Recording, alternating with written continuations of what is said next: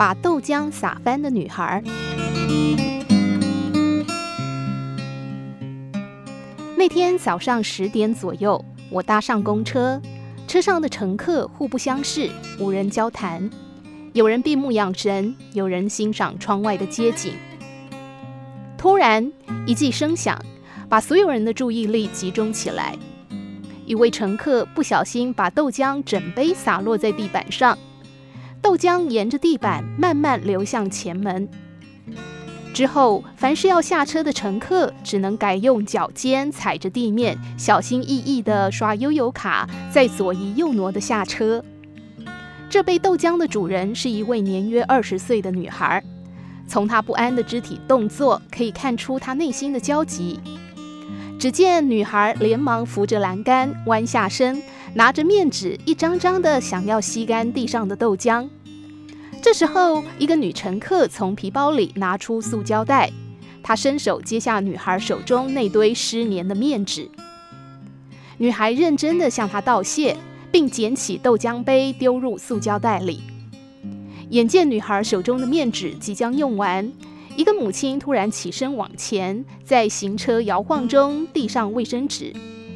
途中相继有其他乘客捐出面纸包给这位女孩，她感激地接下所有面纸，并一再地向这些热心的乘客说谢谢。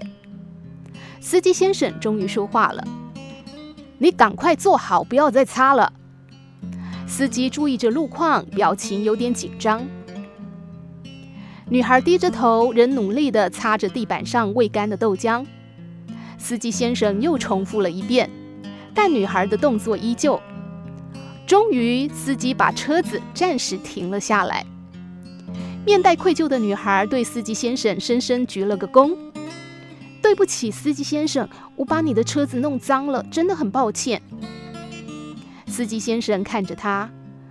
东西洒了，等一下我用水冲一冲就干净了。你刚刚那样实在太危险，车子摇摇晃晃的，怎么擦呢？如果你没有扶好扶手，为了一杯豆浆跌倒又受伤的话，那就太划不来了。司机继续说：“你在那里摇来摇去的擦，会让我分心的。如果发生意外，就不止你一个人会危险。所以我就一直叫你不要再擦了，你都不听。”女孩低着头说道。对不起，我只是怕有人踩到豆浆滑倒，所以才一直想赶快把它擦干的。真的很对不起。这样的生活片段，您感受到什么呢？一段没什么大不了的生活琐事吗？但我看到的是，一位勇于面对自己失误、尽力弥补改进的新兴人类，处处为乘客安全着想、恪尽职守的公车司机，一群自然流露、乐于助人本性的乘客。这些人的表现正显示出一项我们总以为在现今社会中很少见的真情，就是为他人着想。